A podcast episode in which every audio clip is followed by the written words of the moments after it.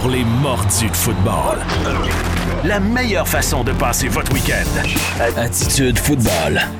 Avec Renaud Bourbonnais. 99 Sport. Salut tout le monde, ben oui, euh, une nouvelle édition d'Attitude Football, Renaud Bourbonnais, au micro encore avec vous. Je dois d'abord passer un message, parce que mon bon ami Pierre Rinfret qui me précédait au micro a fait une erreur en disant qu'on était là pour une heure. En fait, on est là pour 90 minutes aujourd'hui. Ben oui, 90 minutes. Pourquoi? Parce qu'il y a un match du CF Montréal, le club de foot de Montréal qui joue aujourd'hui. L'avant-match commencera à 12h30. Et pour se rendre jusqu'à cet avant-match-là, on m'a confié la tâche de m'occuper de vous. Une demi-heure supplémentaire. C'est pas comme si les sujets manquaient. On a eu un match des Alouettes hier. En fait, c'est ça que je vais faire. Je vais vous donner le menu du jour avant de m'attaquer aux oiseaux. Le menu du jour, bien évidemment, au début, je vais y aller avec mon éditorial sur le match des Alouettes hier, défaite face aux Lions de la Colombie-Britannique. On a des clips de l'entraîneur André Bolduc, qui était entraîneur-chef hier, étant donné l'absence de Harry Jones en raison de la COVID-19. Ensuite, ben, on va parler de l'affrontement euh, rouge et or, j'allais dire noir, rouge et or, carabin, les Bleus qui l'ont emporté hier et faute, euh, faute de ne pas très bien avoir écouté lorsque, lorsque Pierre parlait de football tantôt, je suis peut-être le premier euh, animateur de l'histoire du 91-9 à prononcer les mots suivants. Le rouge et or de l'Université Laval est sur une séquence de deux défaites. C'était pas arrivé depuis euh, que la station a fait ses débuts il y a maintenant six ans, à l'automne 2015. Ben, automne, fin de l'été 2015. Euh, ben, ça a été le cas euh, hier. Donc, victoire des Carabins de l'Université de Montréal par la marque de 18-17 face Rouge et Or de l'Université Laval. Philippe Malo du blog Bulletin sportif va être avec nous pour en parler parce que je voulais absolument glisser un mot sur tout ce qui se passe dans le football universitaire présentement, particulièrement lorsque les deux meilleures équipes au Canada, de mon point de vue, s'affrontent. Donc Phil va être là avec nous. Euh, qui dit plus de temps, 90 minutes d'onde, dit plus de football NFL, Adam Bell, mon bon vieux compagnon d'attitude football, le podcast. On est maintenant rendu avec une émission à la radio. Ben Adam Bell va être là pour deux segments plutôt qu'un. Ouais, deux segments NFL avec euh, Adam. On a le temps. Puis qu'est-ce qu'on a le temps de faire en plus? Du la NCA, on n'a pas eu le temps d'en faire depuis le début de la saison. J'arrête pas de m'excuser à David Gilbert chaque semaine en lui disant euh, désolé, avec l'actualité des Alouettes, avec tout ce qui se passe, on n'a pas nécessairement le temps, ben cette semaine, on l'a. Donc on va le faire. On va parler des surprises qu'il y a eu depuis le début de la saison, de quelques déceptions. Ça va être très le fun tout ça. Mais avant tout, on va bien sûr parler des moineaux. J'aime les oiseaux!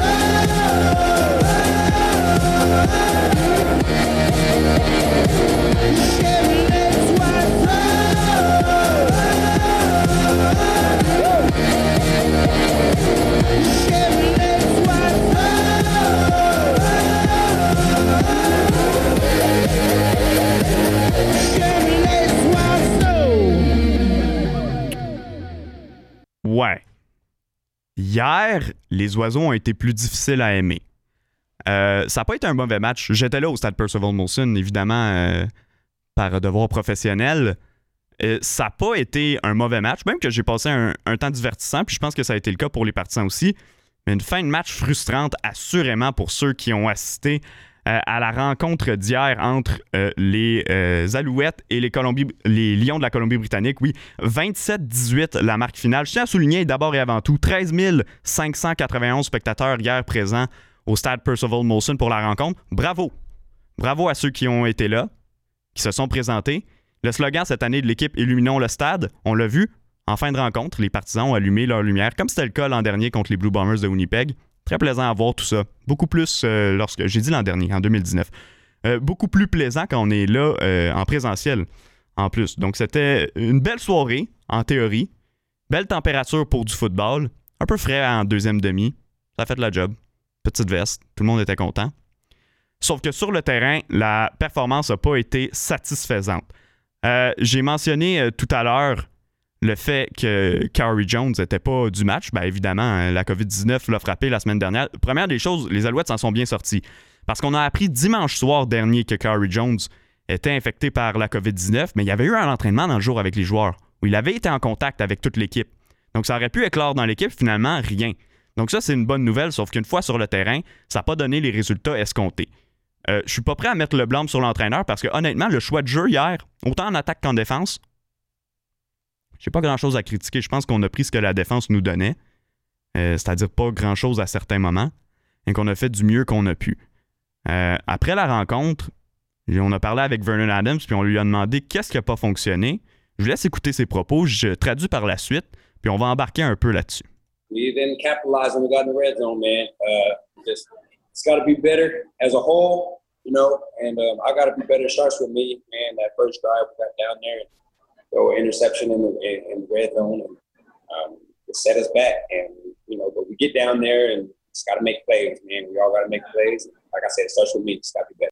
on n'a pas capitalisé dans la zone payante, à l'intérieur de la ligne de 20 adverse.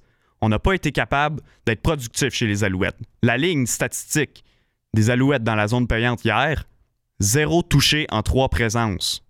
Six points au total, ça veut dire des euh, placements de David Côté, qui en a d'ailleurs réussi six. Félicitations. J'ai demandé après le match si c'était une première avis pour lui. Il m'a dit à tout niveau, universitaire, à l'école, peu importe où il jouait, ça n'était jamais arrivé pour lui. Six placements. Félicitations, David. Le problème, c'est qu'on aurait peut-être préféré moins de placements et un peu plus de touchés dans ce match-là. Sur la première séquence à l'attaque des Alouettes, alors qu'on venait d'encaisser un toucher des Lions, on s'est rendu dans la zone payante. On s'est dit les Alouettes vont aller coup pour coup pour les Lions. On a peut-être un gros match offensif devant nous. Vernon Adams a lancé une interception dans la zone début. Pas sa meilleure passe, on va se le dire. Et par la suite, pour le reste du match, ben, les quelques fois, les deux autres fois qu'on a réussi à rentrer, ben, je l'ai dit, ça a été déplacement. Donc, ça, on n'a pas pu euh, se payer la traite dans la zone début. Six points seulement, alors que les Lions, eux, deux voyages dans la zone payante, un touché, un placement, 10 points. Inquiétez-vous pas, ils en ont marqué d'autres touchés. Ils n'ont juste pas eu besoin de s'approcher de la, de la zone payante. Euh, pour pouvoir y arriver, d'ailleurs, André Bolduc, après le match lui-même, a commenté le fait que son équipe avait pas pu faire les gros jeux au gros moment quand ça comptait. Puis, force est d'admettre, si les Alouettes font les gros jeux dans la zone payante hier soir, les Alouettes remportent ce match-là. Probablement. Je vous laisse écouter ce qu'André Bolduc avait à dire. Euh, certainement manque euh, d'opportunisme quand tu, arrives dans le red zone puis tout ce que tu peux faire, c'est des, placements toute la soirée. Euh, évidemment, tu, te mets en position, tu vas manquer de points à un moment donné. L'interception justement dans le, zone aussi, c'est certain que euh, ça fait mal. Au lieu de, là, tu, perds la chance d'un placement aussi, donc tu laisses vraiment beaucoup moins sur le terrain. Euh, c'est certain que c'était un élément euh, qui était important dans ce match-là. Extrêmement difficile comme match pour Vernon Adams. je vous sors la ligne statistique du carrière des Alouettes hier. 16 en 36, 16 passes complétées sur 36 tentatives. Ça donne 44,4% c'est horrible. C'est nettement insuffisant si une équipe veut aller chercher la victoire. 270 verges, aucune passe de toucher. Ben on le sait, les Alouettes en ont pas marqué dans le match. Mais c'est les deux interceptions qui sont venues faire mal. Puis je veux, on, a parlé de la première sur la première séquence. À ce moment-là, le match est encore prenable, tous les espoirs sont permis. C'est la deuxième qui j'ai eu beaucoup plus de difficultés un peu plus tard dans le match. Vernon Adams se sauve de la pression en territoire adverse, se sauve de la pression, comme j'ai rarement vu un corps être capable de sauver de la pression. Évite un, deux, trois, quatre joueurs. Et on le voit en position de pouvoir lancer le ballon. À ce moment-là, je pense que c'est clair. Les yeux de Vernon Adams n'étaient plus sur ses receveurs. Il devait un peu improviser. Plutôt que de lancer le ballon à l'extérieur, une page qu'il aurait dû emprunter au livre d'Anthony Calvillo d'ailleurs, se débarrasser du ballon, l'envoyer sur les lignes de côté, ce qui, une passe incomplète dans cette situation-là, avoir le début du jeu, ça aurait été un jeu positif pour les Alouettes. Il a plutôt lancé le ballon directement dans les mains d'un ancien coéquipier en plus, Beau Combo, qui est maintenant avec les Lions de la Colombie-Britannique, en fait, qui est de retour avec les Lions de la Colombie-Britannique, qui avait joué là avant de se joindre aux Alouettes. Donc cette interception-là, elle était vraiment inacceptable. J'en ai parlé hors d'onde avec euh, Pierre, vous l'avez entendu en parler avec Danny Machucha. Danny lui-même l'a dit. Vernon n'avait pas à lancer ce ballon-là. Est-ce qu'on peut lui laisser tout le blâme, par contre, en attaque? Parce que 44% des passes, c'est vraiment, vraiment bas. Est-ce qu'il aurait pu en compléter un plus grand nombre? Ben oui, si ses euh, receveurs avaient été plus efficaces lorsque le ballon était envoyé vers eux. Hier, BJ Cunningham 6 réceptions pour 67 verges, mais avait été visé 10 fois.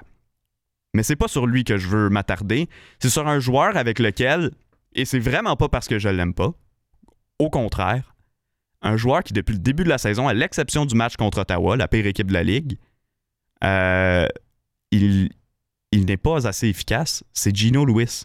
Eugene Lewis, hier, 4 réceptions pour 85 verges. Dans les faits, on m'aurait dit ça comme ça, on me l'aurait présenté sans que je vois le match, j'aurais dit bah, c'est un bon match pour Eugene. Il aurait peut-être pu en faire un peu plus, mais on peut pas blâmer le gars pour une euh, performance de la sorte. Attendez, attendez. Il manque une colonne statistique qu'on n'a pas nommée. 4 réceptions, mais visées 11 fois. Des ballons qui ont été échappés, et ça, on en voit depuis le début de la saison. Avant, on appelait ça des ballons 50-50. Eugene Lewis en faisait une spécialité. Je vous dirais même qu'en 2019, ces ballons 50-50-là, euh, sans avoir la statistique exacte, s'appelaient des ballons 75-25. Parce que trois fois sur quatre, Eugene Lewis, il les attrapait. Depuis le début de la saison, c'est difficile pour lui de réussir ces réceptions-là. Puis je comprends. Il y a des passes qui sont difficiles à capter là, dans celles dont on parle. Mais quand même, Eugene Lewis qui n'est pas capable de livrer la marchandise, de faire d'en donner plus que le client en demande, comme ma mère dirait quand je remettais mes travaux à l'école. Euh, et un peu comme moi dans certains cours, hier, Eugene, Eugene Lewis en a pas mis plus que le client en demandait. Donc, soirée difficile pour lui, c'était pas la première. Les attrapés euh, contestés qui n'ont pas été attrapés, ça a été un autre sujet de discussion avec André Bolduc. Je vous laisse entendre ce qu'il avait à dire à ce sujet. J'aurais aimé voir un peu les receveurs faire des, attrapés contestés qu'on appelle. Euh, de l'autre côté, puis ici, le chapeau, ils l'ont fait euh, toute la soirée. quand c'est serré avec le demi-défensif qui est proche, évidemment, il faut, être capable de faire ces jeux-là. J'ai pas l'impression qu'on les a fait souvent ce soir. ça ne nous a pas aidé. Là. Ça n'a sûrement pas aidé euh, Vernon non plus de ne pas faire ces, jeux-là. Euh, donc, euh, toutes des choses qui se travaillent. Écoutez, il va falloir faire mieux la semaine prochaine. Les Alouettes vont affronter les Argonauts et donc Mwamba pour la première fois de la saison la semaine prochaine. Vendredi, c'est une semaine courte pour les Alouettes. Il va falloir se ressaisir, évidemment, parce qu'offensivement, la prestation n'a pas été adéquate. Défensivement, je ne jetterai aucun blâme sur la, sur la défense. 27 points, c'est une performance euh, d'accordé, c'est une performance acceptable. Sauf qu'on n'a pas été capable de mettre de la pression constamment sur Mike Riley. La ligne défensive des Alouettes est supposée faire sa réputation. Hier, deux sacs du corps, mais les deux venus de l'intérieur de la ligne défensive par le premier euh, Woody Barron, le deuxième Armando Sewell. Antonio Simmons, hier, rien. Euh, David Ménard, qui est dans un rôle plus limité, on s'entend, ça n'a pas été concluant non plus. Et Nick Usher, moi je regrette, c'est ma déception depuis le début de l'année. On nous l'avait vendu en grande pompe, même que Danny Machuchin nous avait dit que c'était le joueur dont il était le plus heureux d'avoir fait l'acquisition sur le marché des joueurs autonomes à un certain point, devant Armando Sewell qui était une vedette à Edmonton. Et Nick Usher, depuis le début de l'année, est invisible par moments lors des rencontres. Ça a été le cas hier. Donc pas tout à fait euh, satisfait à, à ce niveau-là. Euh, on a aussi questionné les Alouettes, à savoir, vous avez eu deux semaines de congé dans les cinq premières. D'ailleurs, il n'y en a plus pour les Alouettes. C'est fini les semaines de congé. C'est 10 matchs de suite jusqu'à la fin de la saison. Il y en avait un hier, il en reste neuf. Euh, on a demandé à Vernon Adams, est-ce que le fait que vous ayez moins joué peut faire de vous une équipe rouillée? Est-ce que c'est ça qui fait en sorte que ça roule un peu moins bien sur le terrain? Je vous laisse écouter euh, ce qu'il avait à dire. That's not an excuse, man. We're, pros, man. Uh, this is what we do we, we just got to be better. Like our defense does the thing, man. Where if the defense holds the team to less than 28 points, man, then that that's good. And I believe that's what they had to do. But I think, but they did their job, man. At the end of the day, they did their job, and uh, we just, like I said, got to capitalize on the Donc, Vernon Adams qui dit la défense, ça fait un travail quand même honnête. On a tenu l'équipe en dessous de 28 points, les adversaires, les Lions mais on n'a pas été capable d'en faire plus. Puis la rouille n'est pas une excuse. On est des professionnels. Ça, je suis content d'entendre Vernon Adams ne pas se défiler là-dessus. C'est pas le genre de joueur qui se défile. Quand même. On fait face à la musique euh, hier soir. Puis, soit disant en passant, si Matthew Schiltz n'était pas le, le, second corps arrière des Alouettes, je crois qu'on aurait peut-être procédé en cours de rencontre à un changement de corps arrière hier. Or, ce qu'on voit depuis le début du camp d'entraînement de la saison de Matthew Shields et ce qu'on a vu de lui au cours des dernières années, visiblement, ne force pas la main aux Alouettes à l'envoyer dans la rencontre, même lorsque Vernon Adams connaît des moments un peu plus difficiles. Ça fait déjà 15 minutes qu'on parle des moineaux. Je pensais honnêtement pas euh, remplir autant de temps avec si peu de points. J'en ai encore plein. On aurait pu en parler toute la soirée. Lucky Whitehead, hier, quel joueur, ancien des Cowboys de Dallas, a passé une saison en 2019 avec les Blue Bombers de Winnipeg. Hier, lui, il n'en a pas échappé de ballon. 6 réceptions sur 6 fois visées. 133 verges, 70 verges après la réception et un catch de 75 verges bon pour un toucher, le deuxième du match des Lions qui a fait très mal aux Alouettes. J'ai hâte de voir qu'est-ce que ça va donner pour la suite des choses. Chose certaine, les Alouettes ont des choses à se faire pardonner. On va s'arrêter le temps d'une très courte pause. Très courte pause, parce qu'on a encore beaucoup de sujets à parler. Je vous l'ai dit, c'est une édition spéciale 90 minutes aujourd'hui jusqu'au soccer du CF. En fait, l'avant-match avec Olivier Brett et Raphaël Doucet qui va commencer à 12h30. D'ici là, c'est moi qui est avec vous à Attitude Football. On s'en va en pause. Au retour, on parle avec Philippe Marlowe de la victoire hier soir des Carabins de l'Université de Montréal face au Rouge et Or de l'Université Laval. It's time for the kick-off. Attitude Football. 91-9 Sport. Attitude Football. 91-9 Sport. De retour à Attitude Football, du football de la LCF. On reste quand même dans le football canadien, mais on va faire un saut au niveau universitaire, au niveau U-Sports, parce qu'il y avait un affrontement important hier entre Rouge et Or de l'Université Laval et les Carabins de l'Université de Montréal. Match qui s'est terminé par la marque de 18-17 en faveur des Carabins.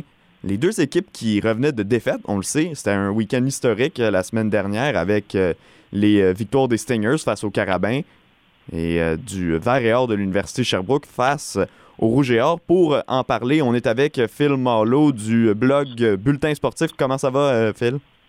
Ça va très bien, merci. Et toi, Renaud? Ça va super bien, merci. Écoute, hier, euh, à défaut d'avoir un match peut-être ordinaire de la part des Alouettes, on a quand même eu un bon match euh, au niveau universitaire. Les deux meilleures équipes. Écoute, en théorie au Canada, après année, année, année après année, oui, depuis plusieurs saisons déjà, euh, ces deux équipes-là qui évidemment sont mises à l'avant-plan. Hier, on s'affrontait par contre dans un contexte un peu différent. Ben oui, depuis 2002, la dernière fois où ces deux organisations-là avaient perdu dans la même fin de semaine. Euh, écoute, c'était quand même particulier parce que d'une année à l'autre, comme tu dis, ils sont dominants. Puis euh, ces deux équipes qui habituellement, quand elles s'affrontent, elles s'affrontent puis elles ont des fiches euh, vierges dans le sens où elles ont tout gagné leur match. Puis euh, c'est c'est ces affrontements-là qui déterminent ensuite qui va finir premier ou deuxième dans, dans la division euh, québécoise. Puis là, ben, hier, évidemment, ben, comme tu as dit en entrée de jeu, c'était pas le cas. Et ça rajoutait peut-être un élément du fait de euh, on veut pas non plus avoir deux défaites consécutives pour ces pour ces euh, organisations-là. Évidemment, il y en a une des deux qui allait se retrouver dans cette situation-là. Ouais, ben, c'est. Et- Oui, vas-y. Oui, vas-y, excuse-moi. Non, non, ben, je t'écoutais en fait. Je pensais que tu avais terminé, mais je te laisse terminer. Non, en fait, ce que, j'allais dire, c'est que ben là, évidemment, on se, retrouve avec le Rouge et Or qui, oui, a perdu, puis ça, c'est la première fois depuis 1999, deux défaites de suite de, Laval. Ça donne une idée de la, domination de l'organisation, mais surtout peut-être d'un- d'un- d'une situation très particulière d'une saison qu'on revient après une pandémie. Là, on sent que les choses ont beaucoup bougé. Ben, je suis content que tu me dises parce que c'est quelque chose que je remarque énormément à faire la couverture du football canadien dans la LCF, où on n'a pas joué non plus en 2020 et où on voit des choses qu'on n'était pas nécessairement habitué de voir par avant. Je parle par exemple, euh, on regardait avec les, autres journalistes des médias euh, lors d'une pratique euh, cette semaine des Alouettes. Il y a énormément de matchs, non seulement qui sont à sens unique, mais énormément de matchs à bas pointage. Puis j'ai remarqué que c'est également le cas au football universitaire depuis le début de la saison. Oui, tu as raison. Puis c'est c'est drôle, c'est Cha- Charles-Antoine Tinotte au début de sa, au début ou à la mi-temps du match d'hier Mhm. qui mentionnait, on dirait que les, les- les gros joueurs qui ont les gros euh, rôles à jouer. euh, y- avant, on, on avait plusieurs gros joueurs qui faisaient des gros jeux régulièrement. On a l'impression que là, euh, l'idée d'aller faire le gros jeu, euh, les, joueurs sont un peu plus sur les talons. On veut pas faire d'erreur plutôt que vouloir faire le gros jeu. Puis ça amène peut-être euh, peut-être ça un peu le, oui, on a des bons matchs qu'on peut avoir. En fait, au niveau du, pointage, c'est serré, mais il y a de l'hésitation à des moments clés à certains, à certains endroits. Puis bon, est-ce que c'est le, manque d'expérience des joueurs qui sont en place? Parce qu'effectivement, il y a, des, il y a beaucoup de joueurs d'expérience qui ont quitté à cause de la saison perdue.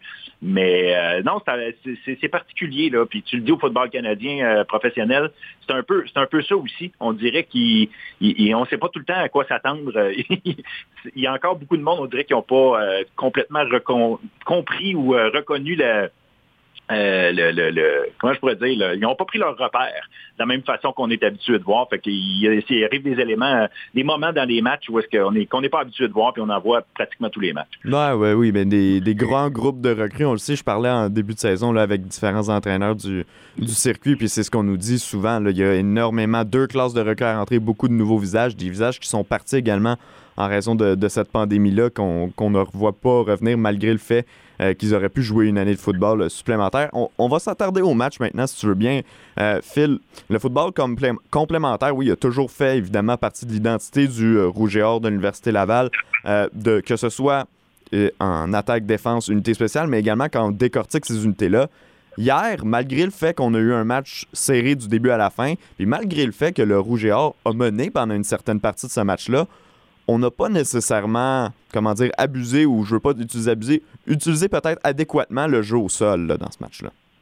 Bien, en fait, tu regarderais juste les statistiques, tu vas dire, bon, 21 courses, ils ont complété le match avec 115 verges. Tu dis, bon, OK, oui, c'est vrai, mais les, séquences qui mènent à des points du rouge et or, il y a des jeux de course.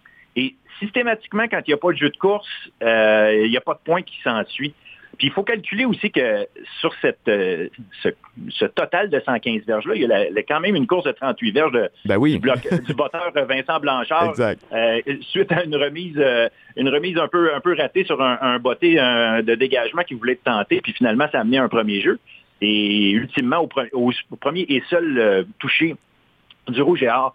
Fait il y a comme une utilisation du jeu au sol, puis je te dirais que ça, ma, remarque par rapport à ça vient même du match précédent contre le Vert et Or, où le, Rouge et Or a systématiquement arrêté de courir à, partir de, la moitié du deuxième quart, puis cinq courses seulement dans le reste du match. Et c'est quelque chose que je voulais observer encore une fois dans ce match-ci il y a une drôle d'utilisation, je trouve.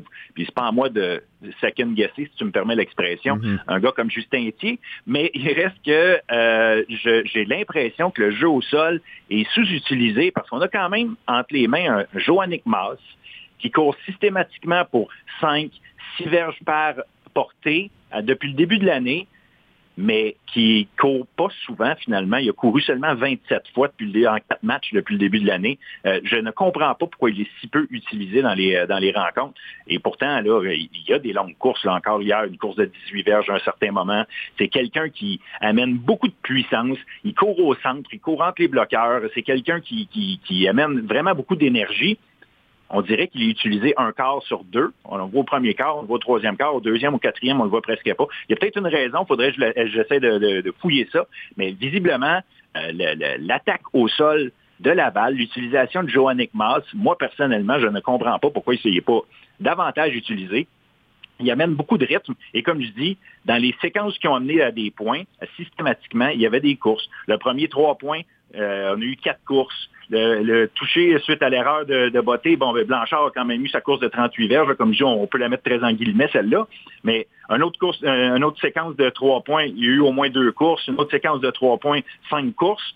Mais à part ça, là, on n'a pas, on a, presque pas de jeu de course. Puis évidemment, ben, à ce moment-là, Laval devient presque unidimensionnel. Puis j'aime bien Thomas Bolduc, mais Thomas Bolduc, dans les, les, les moments vraiment clés des matchs, souvent, victime d'imprécision ou des choses comme ça. Euh, fait que ça reste à voir, mais je trouve que le, il y a une drôle de, il y a des questions à se poser par rapport à l'utilisation du jeu au sol du Rouge et Or depuis au moins deux matchs. Puis en fait, peut-être je pourrais même dire depuis le début de la saison. Puis est-ce que c'est quelque chose qui, qui c'est assurément quelque chose qui est compris par les coachs adverses?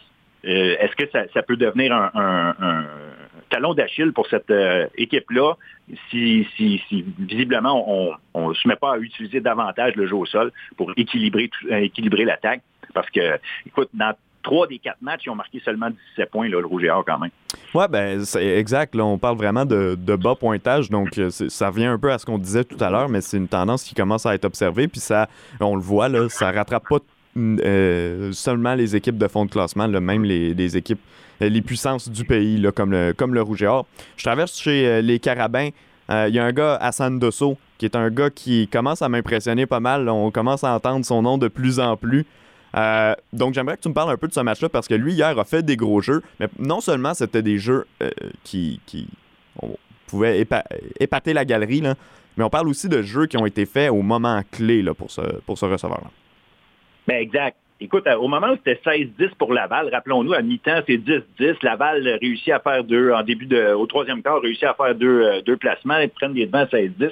À ce moment-là, euh, Jonathan Sénécal s'est mis à s'en remettre à Dosso, pas qu'il s'en remette très souvent à lui, mais il y a quand même une série de jeux là, importants. Il y a, notamment, tout de suite après que c'est 16-10, euh, pendant la séquence qui suit, il y a trois jeux de passes qui sont remis, euh, qui sont faits en, euh, euh, à Dosso. Malheureusement, à un moment donné, il a, il a pris une punition, il a écopé d'une punition parce qu'il a trop, euh, il a trop célébré, ça a coûté diverge, mais ça a quand même permis de repousser Laval complètement au bout de sa zone. Ultimement, ça a amené un toucher de sûreté. Ensuite, une autre séquence qui a mené à trois points, il y a eu un catch de 29 verges, puis dans la, séquence qui a mené au, au- placement victorieux, ben, il y a un catch de 29 puis un catch de 21 verges. Puis Hassan Dosso, c'est un gars euh, qu'on connaissait pas, à vrai dire, euh, Mhm. à moins vraiment de suivre les activités de toutes les équipes. Ouais. C'est un gars qui arrive de Thetford et euh, en Détroit, puis devient la, la cible de prédilection de, de- de Jonathan Sénécal cette année. Vraiment, là, un joueur explosif et extrêmement rapide. Il fait beaucoup de gros jeux, mais c'est de les faire au bon moment. Puis, comme je dis encore une fois, euh, les moments où il a fait ça, en deuxième demi, euh, vraiment a permis à, à- euh, pas au Or, mais au Carabin de, prendre son élan, aller chercher les points qu'il avait besoin d'aller chercher. Non, effectivement, ça n'a pas été des. En fin de match, ça a amené des trois points, c'était pas des touchés, mais c'est ces ces longs catchs, ces longs jeux qu'il a réussi à, compléter, qui ont vraiment amené les Carabins à pouvoir compléter la victoire finalement.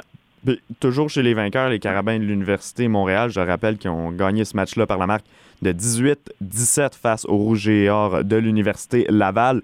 Il y a le secondaire recru Harold Miessan qui a connu une deuxième demi, euh, pas piqué des verres, très efficace. Ah non, Harold Mi- Miesan, là, numéro 19 des, des, Carabins, sa deuxième demi, là, cinq plaqués, deux sacs.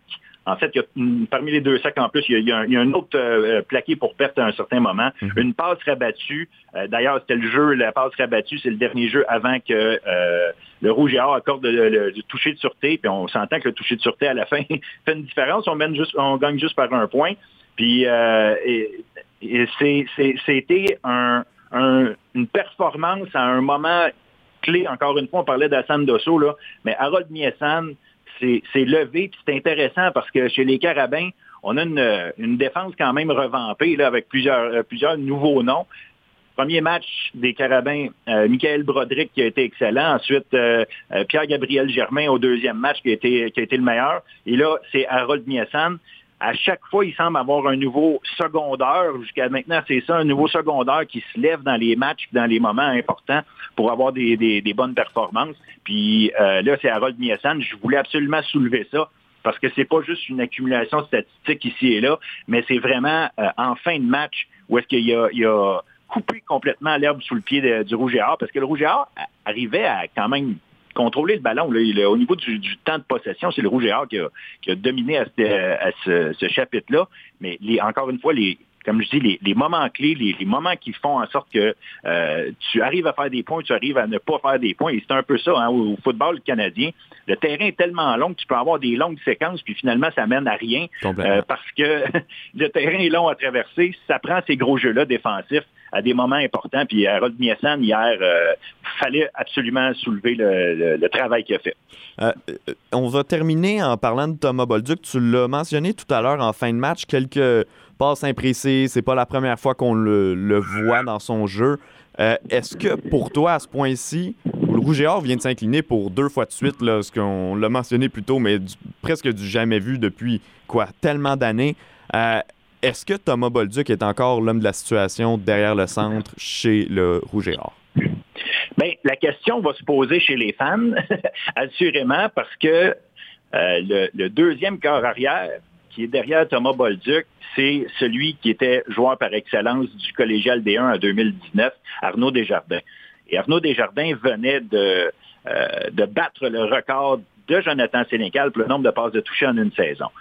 C'est clair que d'avoir quelqu'un comme Arnaud Desjardins derrière soi euh, amène une pression supplémentaire. Puis c'est sûr qu'au niveau du Rouge et Or, des fans, puis même du coaching staff, il y, a, quand même des questions qui vont se poser à savoir est-ce que Thomas Bolduc est euh, l'homme de la situation? Pourtant, il n'y a pas des mauvaises statistiques en soi. 366 verges contre, contre le Vert et Or mais en 54, 54 tentatives de passe, 366 verges, mais ça mène une défaite. Après ça, je joue contre, euh, Montréal. Il, réussit quand même à avoir 257 verges, mais encore une fois, pas de passe de toucher. Euh, il, il, faut être capable de finir le jeu à un moment donné. Il faut être capable de marquer des points euh, quand, quand on complète des longues, des longues séquences.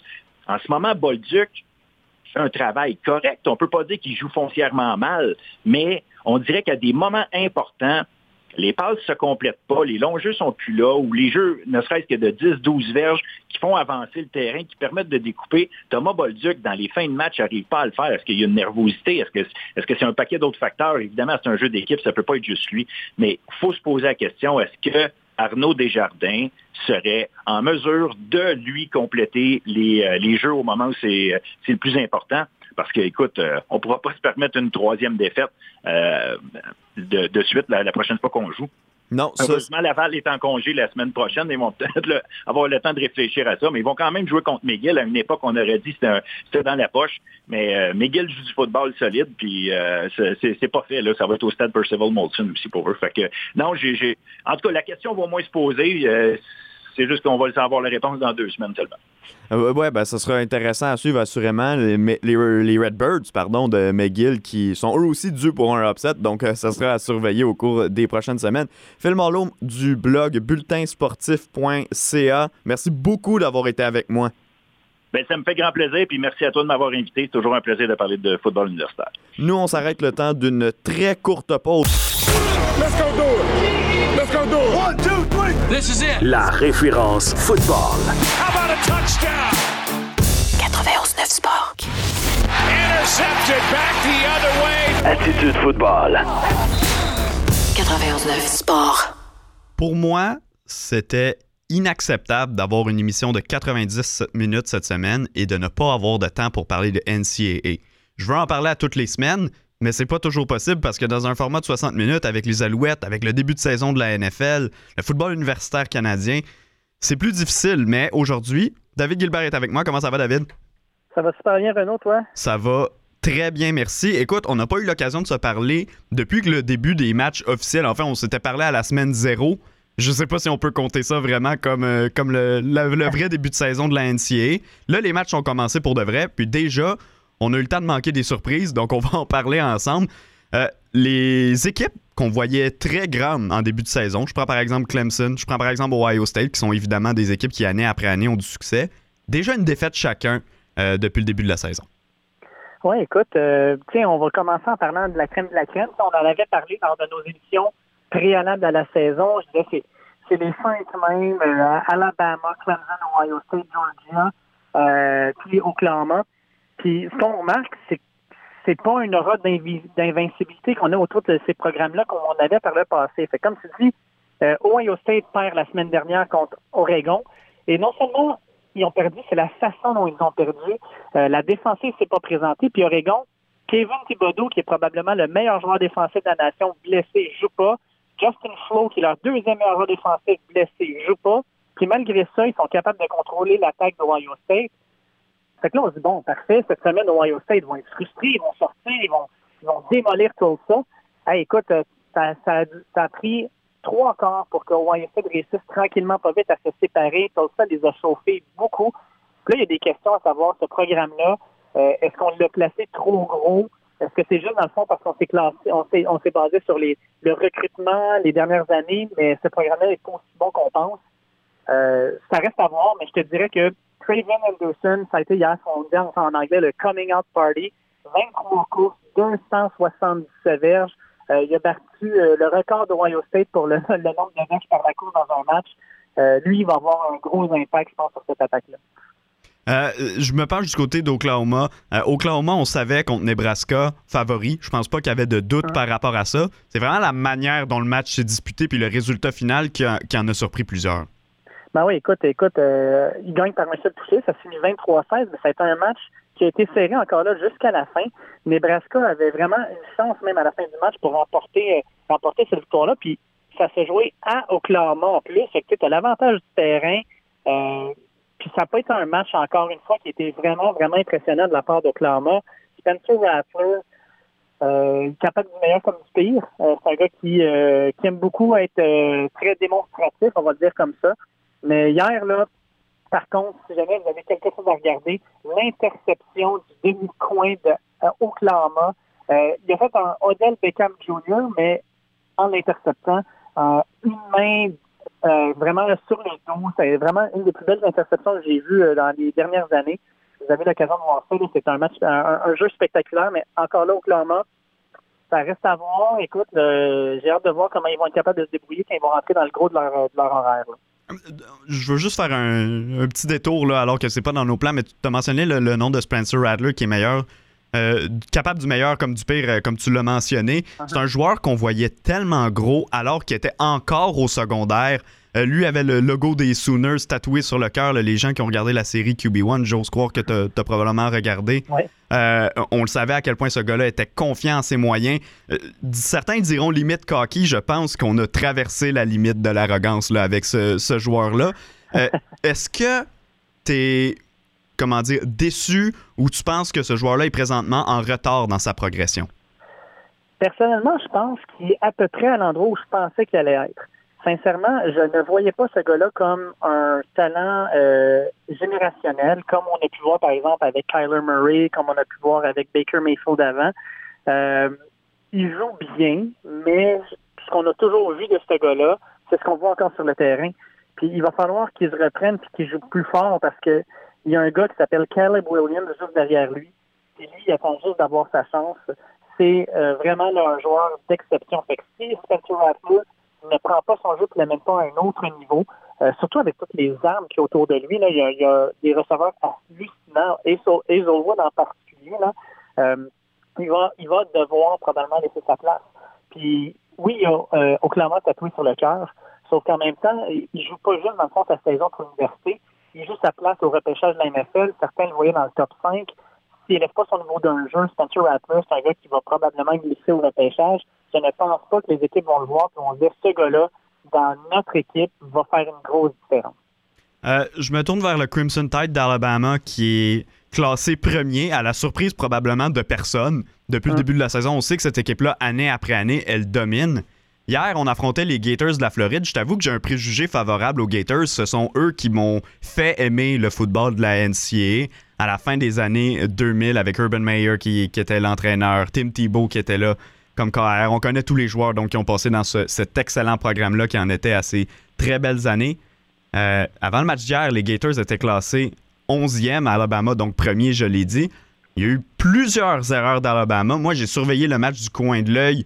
Euh, j'ai pas pu prendre la partie qui était pendant que j'étais en déplacement vers le stade Percival Molson pour le match des Alouettes. Reste que le Crimson Tide d'Alabama a plus survécu que vécu dans ce match-là. Je vais te faire une petite confidence, Renaud. Je suis un fan fini des Gators. Ah, voilà. Moi, c'est euh, milieu des années 90 avec Steve Spurrier puis Danny Werfel qui m'ont fait aimer, dans le fond, le, football. on va se comprendre là-dessus. Euh, oui, effectivement, Alabama a survécu, puis c'est la deuxième année de suite. Euh, on se rappelle l'an dernier, la Floride a été le seul club qui a vraiment chauffé Alabama jusqu'à la fin du match. Euh, cette année, ça a été une attaque complètement différente. Et ce que, ce que j'aime de Dan Mullen, l'entraîneur des Gators, Donc, l'an dernier, c'était une attaque aérienne avec euh, Kyle Trask, Kyle Pitts, euh, Tony et compagnie. Et là, cette année, ça a été un match où le jeu au sol a dominé. La Floride a couru pour plus de 250 verges sur Alabama, chose qu'on voit presque jamais. Puis Alabama, je pense, c'est le fait de jouer pour la première fois dans un environnement hostile euh, depuis deux ans parce qu'avec la pandémie, il n'y avait pratiquement personne dans les estrades. Il y avait 90 000 personnes au Ben Griffin Stadium hier en Floride. Et on a vu à répétition les joueurs de ligne offensive d'Alabama euh, faire ce qu'on appelle des false starts, donc des pénalités de euh, départ hâtif, fait en sorte que ben, on reculait de Saint-Verge, on, on des, euh, des bonnes séries. Et puis pour ce qui est des Gators, ben, la, la, la révélation, je pense, c'est la ligne offensive qui ont été capables de contrôler et de dominer par moment, surtout en deuxième demi, euh, la ligne euh, défensive d'Alabama qui était, euh, comme, certains disaient, qui était une des meilleures que Nick Saban avait depuis presque dix ans.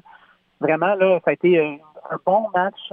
malheureusement, ça s'est terminé avec une mauvaise conversion de deux points, mais je pense que le jeu s'est joué euh, à la fin de la première demi avec le fameux euh, extra point qui a été manqué par Floride, parce que mm-hmm. sinon, le match, on allait en prolongation. J'aurais vraiment aimé voir ça.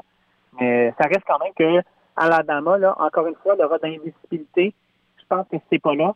Puis, malgré tout, c'est LSU, Auburn, je pense pas qu'ils vont leur donner vraiment de fil à retordre je pense que c'est Ole Miss et leur attaque extrêmement explosive qui pourrait faire tomber ce géant-là. OK, OK. Ben, intéressant, ça sera surveillé au cours des prochaines semaines. Euh, en début de chronique, on a parlé de la déception de voir Ohio State perdre un match aussi rapidement dans la saison. C'était contre euh, les Ducks de l'Université de l'Oregon. Ben justement, euh, ces Ducks-là ont un bon début de saison et dans le Pac-12, pas le choix de le dire, si on espère avoir une équipe qui participe aux éliminatoires, donc qui se classe parmi les quatre premières équipes de toute la NCAA. Pas le choix de mettre tous nos œufs dans le panier d'Oregon. Exact. Écoute, Oregon sont encore invaincus, puis ont la fameuse victoire importante qu'ils peuvent placer dans n'importe quel dossier. Exact. Mais USC qu'on attendait ont perdu la semaine dernière contre Stanford et ont renvoyé leur entraîneur. Euh, ont un entraîneur par intérim. On va voir ce que ça va donner. Ils ont eu de la difficulté à se débarrasser de Washington State. Euh, UCLA qui avait battu LSU se sont fait battre hier par Fresno State. Euh, Utah, que certains voyaient comme étant les champions de la conférence, se sont fait battre hier encore. Euh, ça fait en sorte que mais il reste 10 équipes. Il reste Arizona State et il reste Oregon, tant qu'à moi. Puis Arizona State, avec tout ce qui se passe, on ne sait pas trop qu'est-ce que ça va donner. On ne sait même pas s'ils vont être capables d'avoir un bowl game parce que euh, peut-être que la NCAA va leur donner des sanctions par rapport au recrutement qu'ils ont fait qui était illégal. Fait qu'Oregon, c'est vraiment eux euh, où on va vraiment espérer qu'ils vont être capables de rester en santé, Kevin Thibodeau va revenir éventuellement. Ça va faire une grosse différence sur la défensive, mais il joue très bien. Et leur carrière, Brown, est impressionnant. Je pense que Oregon, là, en tout cas, a tout ce qu'il faut pour pouvoir se rendre jusqu'au bout. Maintenant, ils vont être capables d'éviter la fameuse semaine où euh, tu regardes en avant, tu prends un adversaire un petit peu à la légère. Euh, ça peut arriver, surtout avec des gars de 20-21 ans là, qui sont à l'universitaire. Ça va être à voir. Je fais exception des matchs desquels on vient de parler parce que, ben, évidemment, on ne repassera pas sur ces matchs-là.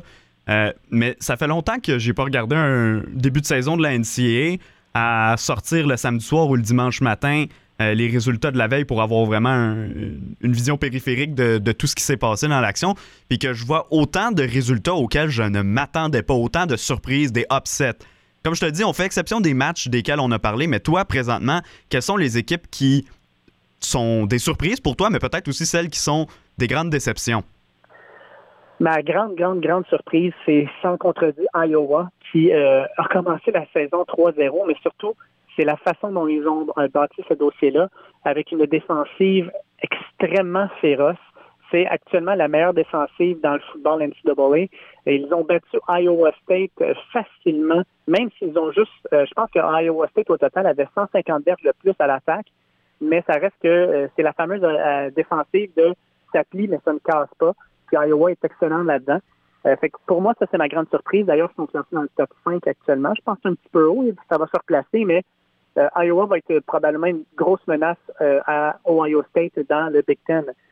Ma déception, et c'est même pas proche, c'est Florida State.